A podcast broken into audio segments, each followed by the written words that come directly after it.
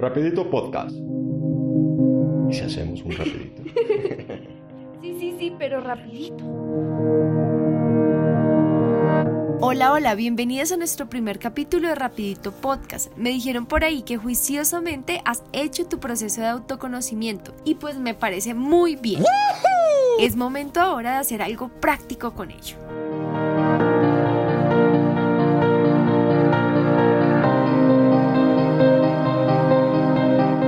Somos seres que comunican todo el tiempo.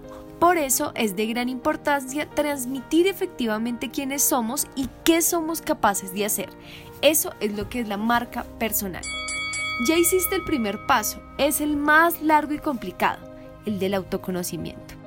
Pero ahora se vienen otros pasos mucho más interesantes, así que te invito a desarrollar paso a paso las siguientes sugerencias para desarrollar tu propia marca personal y dejar huella en el mundo.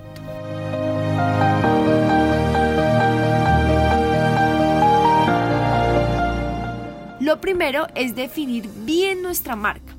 Después de conocernos debemos identificar qué es lo que queremos transmitir. Por ejemplo, algunas madres quisieran transmitirse como grandes ejecutivas en áreas de la salud. Por tanto, siguen manteniendo una imagen de acuerdo con sus intereses. Lo segundo es conocer muy bien a nuestro público objetivo, entendiendo este público como aquel al que le queremos vender una idea, nuestra experticia profesional o un negocio. Identifica qué pueden estar buscando de mí, de mi idea o mi negocio. Tercero, Reconoce qué es lo que le estás aportando al mundo o ese público objetivo. Pregúntate qué problemas les estoy solucionando o qué les ofreces que no le ofrezcan las otras personas o la competencia. Cuarto, diseña tu estrategia para vender lo que quieras vender. Por ejemplo, si en tu caso quieres trabajar en la ONU como psicóloga, entonces ya luego de identificar los requerimientos y necesidades que tiene el cargo, diseña una estrategia que dé cumplimiento con dichas necesidades y listo. Si lo que tienes y lo que quieres hacer es un emprendimiento, pues desarrolla una estrategia de marketing o ventas que ayude a cubrir las necesidades de tu cliente potencial.